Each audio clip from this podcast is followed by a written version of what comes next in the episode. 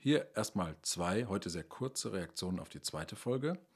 Christoph Weidmann bei München schreibt, inhaltlich durchaus spannend, möchte wirklich wissen, wie dein innerer Kampf um die Geschichte weitergeht. Und schön, dass du dich selbst nicht so wichtig nimmst. Und Anke Frenzel aus Berlin schreibt, ich schreibe was Nettes über deinen Podcast, wäre super nett, wenn du dafür in der Kategorie New Work Companies für Ökofrost abstimmen würdest. Viele Grüße.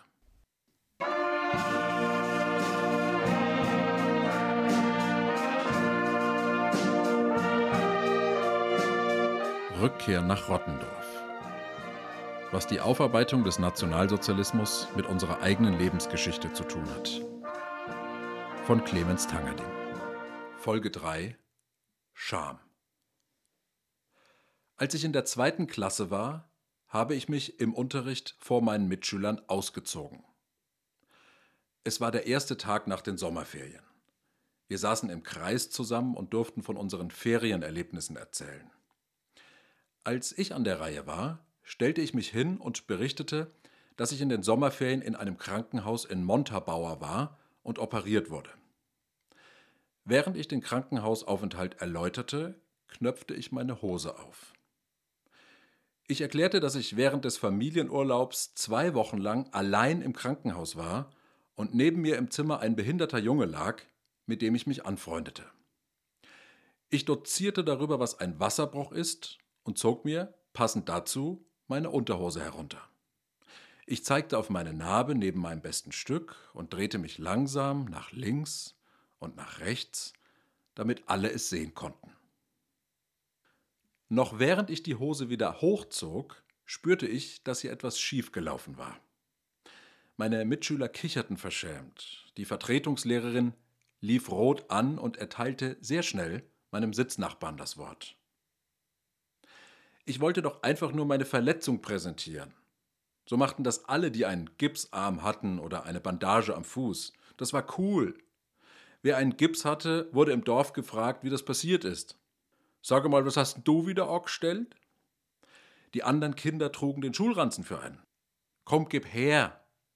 Und von den Erwachsenen wurde man gelobt, weil man so tapfer war.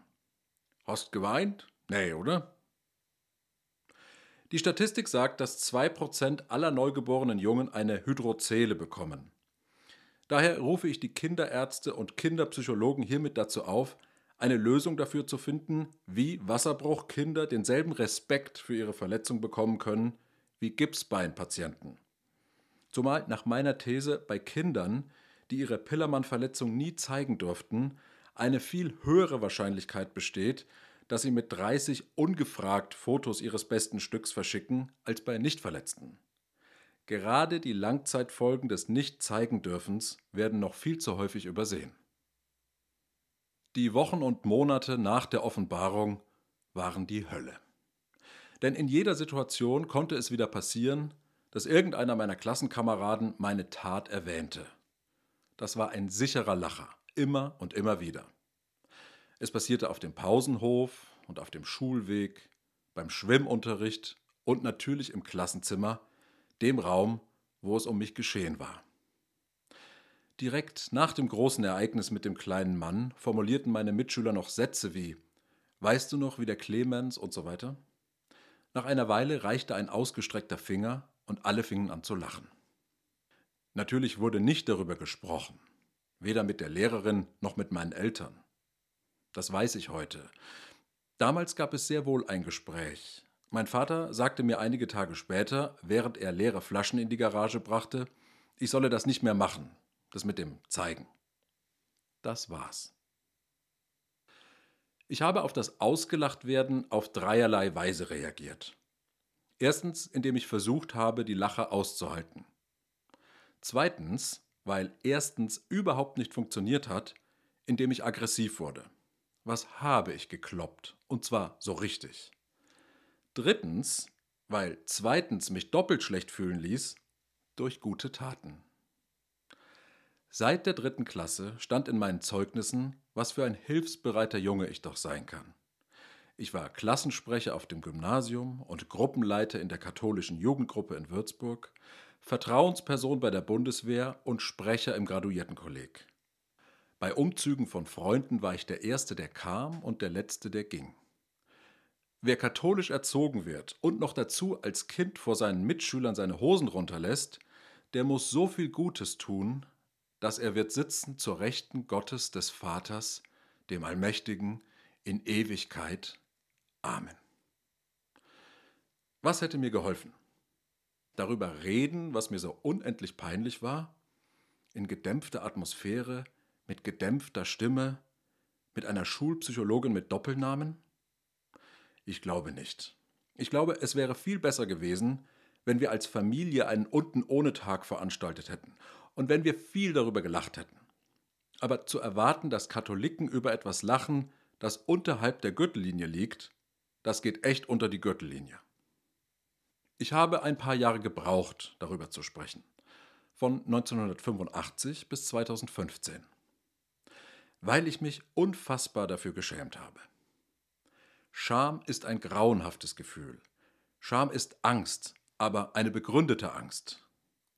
Wenn ich mich nachts im Wald davor fürchte, dass ich überfallen werde, dann kann das erwachsene Ich das ängstliche Ich beruhigen. Das erwachsene Ich kann dem kindlichen Ich sagen, dass nichts passieren wird und dass es keine Angst haben muss. Denn es wird ja nichts passieren. Scham ist die Angst davor, dass etwas wieder passiert, was ja tatsächlich bereits geschehen ist. Ich wurde ja tatsächlich ausgelacht. Meine Mitschüler mussten ihre Unsicherheit mit der Situation umzugehen ja tatsächlich irgendwie mir gegenüber entladen. Es war keine Angstfantasie, es war real. Scham ist die Angst davor, dass die Mitmenschen etwas sehr Schmerzhaftes wieder tun, was sie bereits getan haben.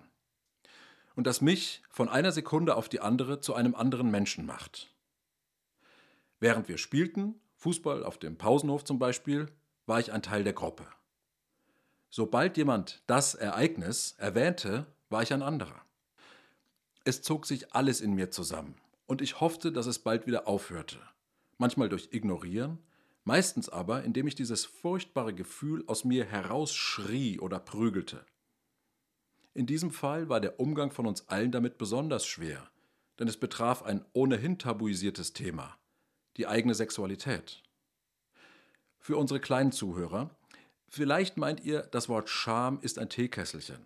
Es gibt die Scham, das zwischen den Beinen, und die Scham als Gefühl. Leider muss ich euch sagen, das stimmt nicht. Scham und Scham, das ist ein und dasselbe. Kein Gefühl ist mir in der Aufarbeitung der NS-Zeit häufiger begegnet als Scham. Wie es bei Gefühlen so ist, sieht und hört man nicht das Gefühl an sich. Und es sagt ja auch kaum jemand, ich schäme mich. Außer früher in den 90er Jahren im Fernsehen bei Arabella Kiesbauer. Die Sandra, die auf der Couch saß und die zugegeben hat, dass die Scarlett nicht vom Jürgen ist, sondern vom Ingo. Thema der Sendung war, sag mal, schämst du dich nicht? Im Regelfall erlebe ich Scham in Form von Reaktionen auf das eigentliche Schamgefühl. Wenn ich von Scham spreche, die ich erlebe, dann ist das eine Deutung von mir. Das ist wichtig, denn letztlich kann ich mir nie sicher sein, ob das, was ich als Scham wahrnehme, auch tatsächlich Scham ist. Ich habe besonders drei Reaktionen auf Scham erlebt. Rückzug, Verhandlung und die gute Tat. Die Reaktion, die ich am häufigsten gespürt habe, ist Rückzug. Zu vielen Unternehmern, die mich beauftragt haben, habe ich einen guten Draht gehabt zu den Verantwortlichen und zu den Teilnehmerinnen in unseren Projekten, das Dritte Reich und wir und Feuerwehren in der NS-Zeit, habe ich wirklich einen freundlichen, aufrichtigen Kontakt. Wir sprechen am Telefon, schreiben E-Mails, mit manchen schicke ich mir Bilder und Filmchen per WhatsApp. Zum Beispiel den Film, wie man alkoholfreies Bier aufmacht. Ein Klassiker. Wenn wir zu Beginn unserer Projekte mit den Teilnehmern über die NS-Zeit sprechen, äußern viele sogar die Überzeugung, dass es in den eigenen Reihen Täter gab. Der war eine braune Socke, heißt es dann. Oder sogar, das war ein Nazi, da bin ich mir ganz sicher. In der Phase des Gesprächs entsteht also noch keine Scham. Anders wird es, wenn wir Quellen recherchiert haben und auf den Tisch legen, in denen sich die Täterschaft der betreffenden Person konkretisiert. Wenn die Person nicht nur einfaches NSDAP-Mitglied war, sondern auch in der SA oder der Waffen-SS wenn wir nachweisen können, an welchen Einsätzen der Großvater während des Zweiten Weltkriegs beteiligt war, wenn wir es schwarz auf weiß vorlegen können, dann ändert sich allermeistens die gesamte Gesprächsatmosphäre. Dann setzt Schweigen ein. Dann werden die Sätze kürzer. Dann fühle ich mich nicht mehr so willkommen, auch wenn der Ton freundlich bleibt. Dann begleitet mich die Sekretärin auf dem Weg nach draußen, nicht mehr der Geschäftsführer. Eine zweite Reaktion auf Scham ist die Verhandlung. Vor einigen Jahren habe ich ein Büchlein über ein Unternehmen geschrieben, das im Zweiten Weltkrieg Zwangsarbeiter angestellt hatte. In dem Buch hatte ich geschrieben, dass Zwangsarbeiter während der Bombardierungen der deutschen Städte keinen Zugang zu Luftschutzbunkern erhielten. Ich schickte den Text auch dem Geschäftsführer und seine Frau rief mich an. Sie wies mich darauf hin, dass die Maßnahme, wonach Zwangsarbeiter der Zutritt zu Luftschutzbunkern verwehrt wurde, ja eine allgemeine Anordnung gewesen sei. Aber ich könne ja nicht behaupten, dass diese allgemeine Regelung tatsächlich auch in Ihrer Firma umgesetzt worden war. Wenn ich das nicht belegen könnte, müsste ich zumindest schreiben, dass es nicht bekannt sei, ob auch die Zwangsarbeiter Ihres Unternehmens bei Bombenangriffen im Freien bleiben mussten. Sie hatte recht, das konnte ich nicht belegen.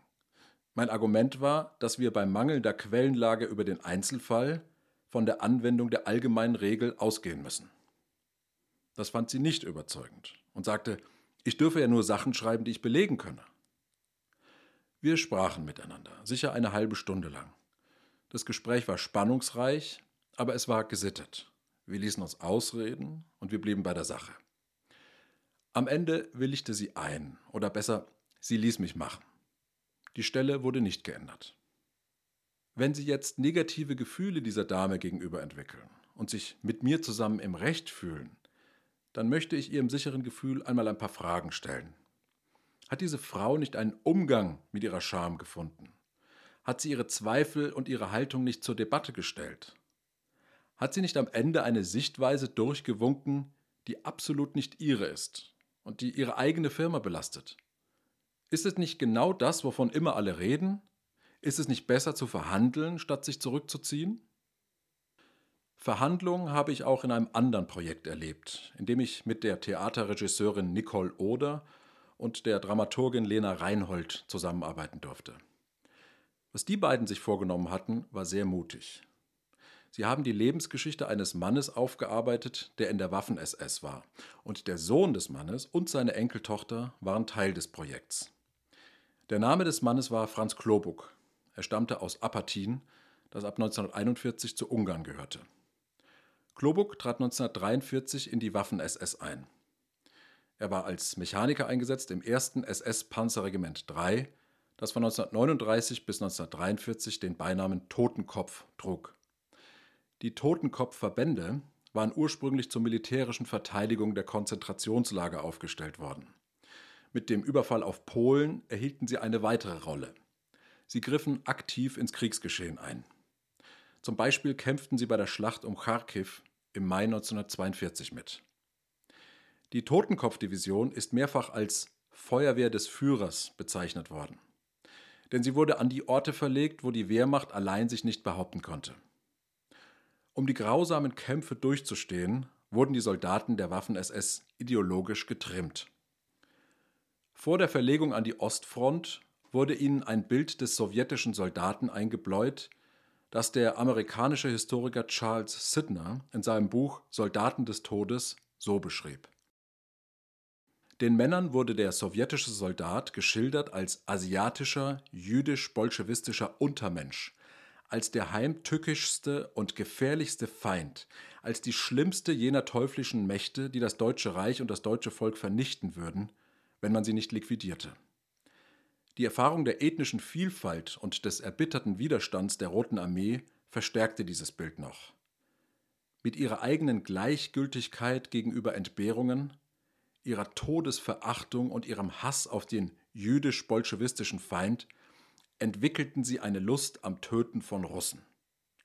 Zu den natürlichen Konsequenzen und zu den Kennzeichen des Verhaltens der Totenkopfdivision im Krieg gehörten die Einäscherung von Dörfern, die Ermordung von Gefangenen und die summarische Erschießung von Kommissaren und Politruks, die ihr in die Hände fielen. Politruks sind Offiziere zuständig für die politische Bildung der Sowjetsoldaten. Als wir mit Franz Klobucks Sohn und seiner Enkeltochter sprachen, war für die beiden die Frage dominant, ob ihr Vater und Großvater denn tatsächlich freiwillig in die Waffen-SS eingetreten oder ob er dazu nicht verpflichtet gewesen war. Diese Frage hatte eine Sachebene und eine emotionale Ebene.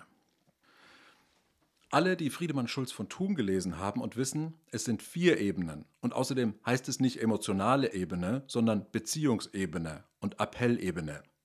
Denen möchte ich sagen, ja, ihr habt recht. Aber beim Fußball lernt man auch erstmal die Räume dicht zu machen, bevor man versucht, in die Halbräume zu spielen. Die Sachebene war die Frage, wie gestaltete sich die Rekrutierung der Waffen-SS in Apathien im Jahr 1943? Die konnten wir lösen. Kurz gesagt, Franz Klobuck trat freiwillig ein. Die emotionale Ebene der Frage wollte einen Raum für Verhandlungen eröffnen. Kann es nicht, bitte, so sein, dass Franz Klobuck gezwungen war, in der Waffen-SS zu kämpfen? Es würde unsere Scham, die wir empfinden, wenn wir auf unseren eigenen Vater und unseren eigenen Großvater blicken, lindern. Sie wollten sich Franz als einen kleinen Mann inmitten von Gewaltverbrechern vorstellen, als wäre er umzingelt gewesen von gewissenlosen Schlechtern. Aber er sollte kein Teil von ihnen gewesen sein. Mit was für Menschen unser Opa da zusammen war, lautete eine der Bemerkungen seiner Enkeltochter. Das Projekt von Nicole Oder und Lena Reinhold heißt Remember. Die URL lautet remember.space. Auf Deutsch Erinnern. Punkt Raum. Aber es geht leider nicht, die deutsche Übersetzung im Browser einzugeben. Ich weiß, es nervt. Remember ist ein Internetprojekt geworden, wie so viele, wegen Corona. Eigentlich hätte es im wahren Leben stattfinden sollen. Aber was die beiden sich ausgedacht haben, ist auch so eindrucksvoll.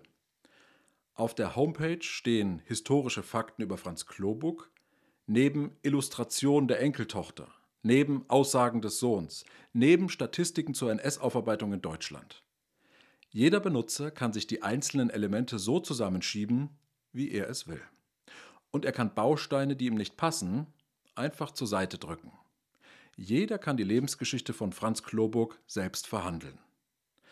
Diese Homepage ist eine Übersetzung der Art und Weise, wie in Deutschland über die NS-Zeit gesprochen wird.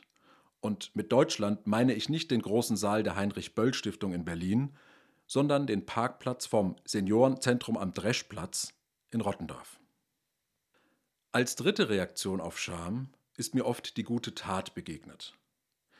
Mein Eindruck ist, dass viele Organisationen, Unternehmen, Familien, die sich für die NS-Geschichte schämen, ihre Scham lindern oder überdecken wollen, indem sie sich besonders stark für Mitmenschen engagieren. Ich arbeite seit einigen Jahren die Geschichte eines hessischen Unternehmens auf. Dort waren zwischen 1940 und 1944 allein 100 jüdische Zwangsarbeiter beschäftigt.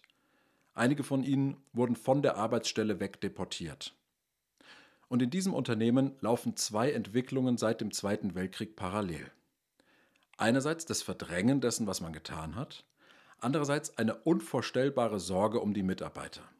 Ich habe noch nie ein Unternehmen kennengelernt, in dem so viele Beschäftigte so lange geblieben sind, weil sie sich gut aufgehoben fühlen, weil sie gut bezahlt werden, weil die Chefs immer ein offenes Ohr für sie haben. Der heutige Geschäftsführer engagiert sich in seiner Freizeit für benachteiligte Menschen. Der ehemalige Geschäftsführer fährt Flüchtlinge zum Deutschunterricht. Es herrscht eine sehr hilfsbereite und zugewandte Atmosphäre. Ich erlebe Deutschland ohnehin als ein sehr engagiertes Land. Mein Gefühl sagt mir, dass das viele rastlose Engagement auch ein Versuch ist, die von Generation zu Generation weitergegebene Scham zu verdrängen. Aber es ist nur ein Gefühl. Und mein Gefühl hat mir auch gesagt, dass Rudi Völler im WM-Finale gegen Argentinien 1990 übel gefault wurde und der Elfmeter vollkommen berechtigt war. Doch dann zeigte mir ein brasilianischer Freund mehrere Videos, die mir weismachen wollten, dass Rudi Völler sich fallen ließ. Die WM war vor 30 Jahren. 30 Jahre später gegen Andi Brehme, Rudi Völler und Lothar Matthäus nachzutreten, das muss man mögen. Hatte ich erwähnt, dass er Brasilianer ist? Dem Land von Neymar? Dieser Freund will mir was über Schwalben erzählen? Mutig. Scham ist etwas Schreckliches. Es fühlt sich furchtbar an. Wir haben nicht alle als Kinder unsere Hosen runtergelassen, aber wir alle schämen uns für irgendetwas und versuchen irgendwie rauszukommen aus der Nummer. Rückzug, Verhandlung, irgendetwas Gutes tun, um unseren Ruf wiederherzustellen. Wir machen das ständig. Wenn eines unserer Kinder in der Kita ein anderes Kind von der Rutsche geschubst hat, dann sagen wir in den seltensten Fällen, dass wir uns dafür schämen. Wir sagen es weder dem Kind noch unserem Partner, noch gestehen wir es uns selbst zu. Stattdessen hoffen wir auf Teufel komm raus herauszufinden, dass auch andere Kinder bei der Sache mit der Rutsche dabei waren. Und googeln so lange die Begriffe Aggressivität, Kinder, Kita, Corona, bis wir einen Artikel gefunden haben, der belegt, dass Aggressivität bei Kindern in der Kita wegen Corona vermehrt auftreten kann. Danke, Lauterbach. Die Ergründung von Scham ist natürlich auch nicht so trendy wie die Thematisierung von Stress oder Überforderung. Über Burnout gibt es jede Menge Ratgeberliteratur. Schamtitel sind deutlich weniger präsent in den Bahnhofsbuchhandlungen. Wenn wir als Historiker die NS-Vergangenheit eines Dorfes, einer Familie, einer Organisation in den Blick nehmen, dann spielt Scham, dann spielen Gefühle allgemein kaum eine Rolle. Wir wollen bislang vor allem Zugang zu den Akten. Wir brauchen aber auch Zugang zu den Seelen der Menschen. Und wie wäre es, wenn wir den psychischen Prozess der Aufarbeitung ebenso versuchen darzustellen wie die Geschichte des Unternehmens im Nationalsozialismus selbst? Auch deswegen finde ich das Projekt von Nicole Oder und Lena Reinhold so gut und so besonders. Sie haben auf der Seite Remember auch ein Gespräch zwischen Günter Klobuck, dem Sohn des Waffen-SS-Soldaten, und seiner Tochter Alex Klobuck veröffentlicht. Alex Klobuck schreibt an ihren Vater: Lieber Papa, ich hoffe, dass das für dich ein guter Prozess ist. Immer wieder frage ich mich, ob es richtig war, dich in diesen Prozess mit hineinzuziehen. Ob das Gute, was dabei herauskommt, den Schmerz überwiegt, den er auslöst. Ich bin sehr gespannt auf deine Gedanken. Dann antwortet ihr Vater, Liebe Alex, im Rückblick auf unser Projekt stelle ich immer wieder fest, dass wir sehr unterschiedlich mit den vorgefundenen Entdeckungen umgehen. Das finde ich auch nicht weiter verwunderlich. Ich habe ihn ja erlebt und ich habe eine andere Sicht auf die Zeit mit ihm. Zwar fällt mir immer etwas wieder dazu ein und seltsamerweise verfolgt mich dieses Thema zurzeit auf allen Ebenen. Nun ist es aber an der Zeit, dieses für mich sehr aufreibende Thema abzuschließen. Solche Dialoge, solche Versuche der Scham Worte abzuringen, sollten wir als Historiker in Zukunft mitveröffentlichen, wenn wir Bücher über die NS-Zeit schreiben. Und wir sollten unseren Mund halten und nicht dagegen angehen. Mein brasilianischer Freund hätte damals auch einfach seinen Mund halten sollen. Ich spreche seitdem kaum noch mit ihm. Ich hoffe, eines Tages fragt er sich, ob es das wirklich wert war.